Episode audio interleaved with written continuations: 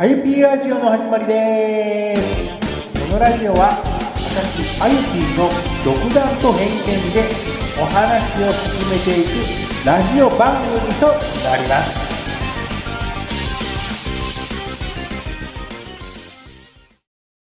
「IUP ラジオ」が始まりましたね。いつものように聞き流しながらで構いませんので最後までお付き合いお願いいたします。それでは今回の本題に入りたいと思います。今回は自分の曲を作る時の意識またバランスを音のねバランスをお話ししたいと思います。まあこんな私がね偉そうにこんな話するのもおこがましいとは思うんですけどね、まあ、とりあえずどういう風な意識で曲を作っているかって分かってくれればいいかなとは思ってるだけなんです。最初ねやっぱりその音作りをとかどんな曲どんな感じの曲を作りたいかっていうのは結構悩んだんですよ。DTM を買って作る時に本当に悩んだ時にいろんなボカロ P さんの曲をね聴きまくりました。超有名なねボカロ P さんから私みたいに登録者の少ないボカロ P さんまで何百っていう近く聞きましたね。当然ねめちゃくちゃいい曲もあればああこんな感じなんやっていう曲もあれば私にはちょっと理解できない曲とかも本当にたくさん聴きました。で感じたことはみんな自分の曲をうまく表現してるなっていうことに気づいたんですよ。当然いい曲はいい曲ですごく表現が上手だしでもそれ以外でもやっぱり自分の曲ってこんな曲なんだっていう表現をねしっかりしてるっていうのにね自分でちょっと気がついたんででそのことを踏まえて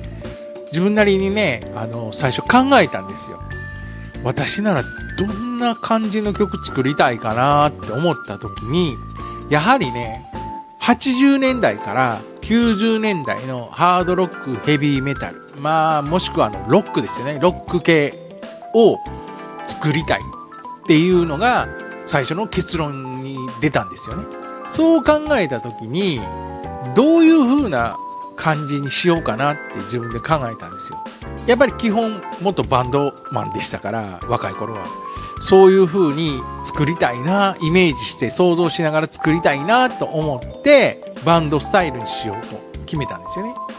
ギターベースドラムキーボードボーカルっていう感じで本当にバンドスタイルで。曲を作った時に先ほど言ったようにアンサンブルにこう多重録音とかいろんなまた違う音キーボードでも違う音とかそういう風にブラスとか作っていくっていう感じにしようって決めたんですよ。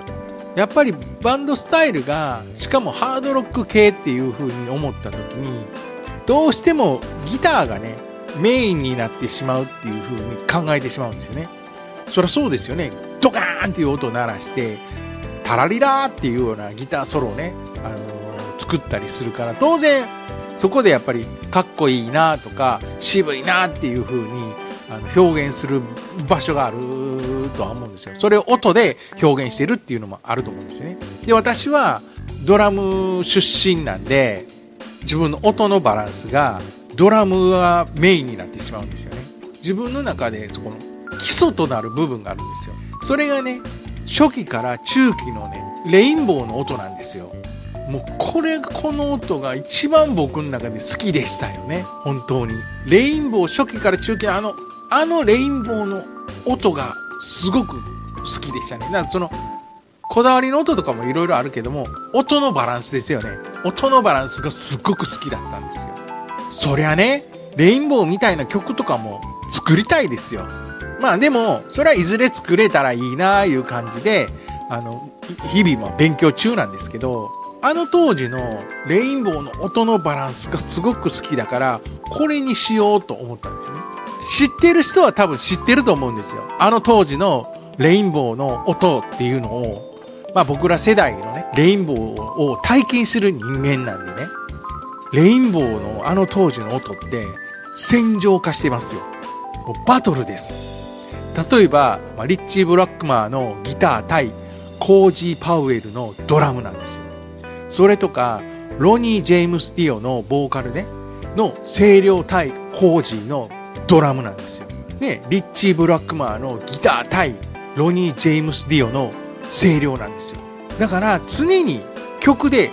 バトルしてるような感じなんですよね。曲自体が。聴いててもすごく臨場感があって、もうワクワク感があって、楽しめる感じの音でしたね、僕の中で。だからそれを、そんな感じの音を作りたいと思って、まあ、またレインボー聴いたりいろいろしたんですよね。曲を自分でこう出来上がりました。じゃあ最初にって言ったら、やっぱり自分は、やっぱりドラムがメインで、ドラムをね、あの、邪魔なく前に出したいっていう気持ちがすごく強いから、どういう風にしていこうかなって考えて、まず最初、いろんな試行錯誤はしたんですけど、今やってるやり方といえば、まあ当然基本中、基本かもしれないですけど、まずバスドラの音を決めるんですよね。で、バスドラの音を決めて、で、スネア決めて、ハイハットを決めて、タムね、タムを、タムやフロアを決めて、で、ハイハット、シンバルっていう順で、ドラムのまず音を作るんですよね。音のバランスをまず作るんですよ。で、これが出来上がって、これをベースにして、あと、ね、ベースギターを入れたり、キーボードを入れたり、他の音を入れながら音を作っていくんですよね。入れながらっていうか、音をね、作っていくんですよ。バランスを作り、取りながら。当然、ドラムを前にこう、ドーンってくるようにね、しながら作っていくんですよ。ギターを入れて、全体的に曲ができた時点で、まず聴くんですよね。ああ、まだああだ、こうだ、ああだ、こうだ言いながら、バランスよくこうするんですよね。もう本当ミックスっていう段階ですごくめんどくさいけど、まあ僕の中でここでも一番楽しい時間帯に時間になるんですけども、今はね、最後にボーカルの音決めをしていくんですよ。これぐらいで、このバランスでって言えばちょうどだから、ドラムがドーン来てもボーカルがガーン、ギターがガーン、キーボードがガーン、ベースがドーンっていう感じで、バランスよく作れる、作るように、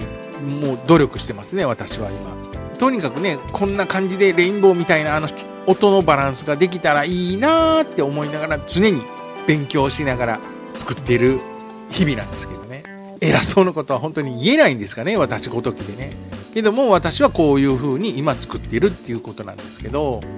あとね、ボーカロイドになぜ今僕はあの V フラワーを使ってるかっていうのもそこに入るんですよね。当初はね、初音ミクで行く予定だったんですよ。全体的に聴いてても、ボカロ、ね、ボカロ P さんが作ってる曲をね、全体的に聴いてもやっぱメインはどうしても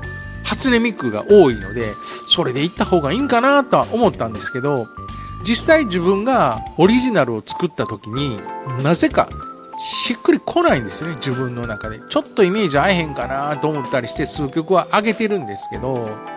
まあそこには自分のねそのボーカロイドの調整不足っていうのもあるとは思うんですね。調整の声の調整なんですけど勉強不足っていうのもあるとは思うんですけどたまたまねそのとあるボカロ P さんの曲で V フロアが歌ってる曲があったんですよね。で、なんとなく自分のそのイメージしてるその音のバランスの中に V フロアがポンって入ってきてるから、これひょっとしたらいけんちゃうんと思って思い立ってすぐにね、V フロアのソフトをね、買ったんですよ。そしたら、それをボーカルで当てた時に、自分のイメージとちょっとピタってあったんですよね。これや、これや、これや。こんな感じ、こんな感じ、こんな感じ。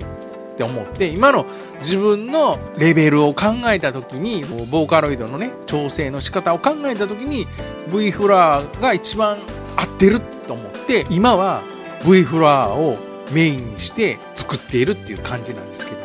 まあこれからねもうどんどんどんどんもっと勉強していきたいんですよ。っていうか勉強してる最中なんですけどね。いずれは初音ミクをメインにして曲を作りたいっていうのもあるしその初音ミクでもこんな感じが作れるっていう曲をね作りたいっていうのもあるし、まあ、とにかく奥は深いから深すぎますよ。浅はかで考えて最初に手出したけどもけども音楽やりたかったから今はねやっぱ楽しいですよ。まあそれはね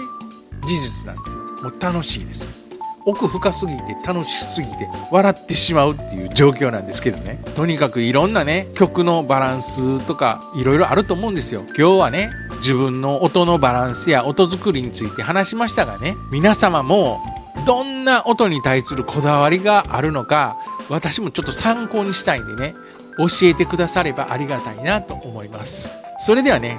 今回も最後に私のリメイクをした曲を紹介したいと思います。まあ、その曲は2ヶ月ぐらい前かなに上げた初音ミクが歌っている魔法のレクイエムっていう曲なんですけども初音ミクで自分のイメージと合った曲なんですよねだから私もこの曲って結構好きなんですけどこの曲を V フロアバージョンでぜひちょっと聴いてください本日は長々と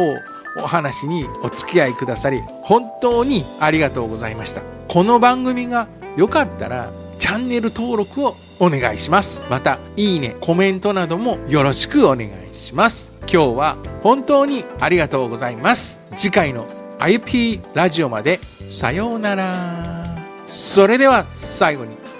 魔法のレクイエム by V フラワー。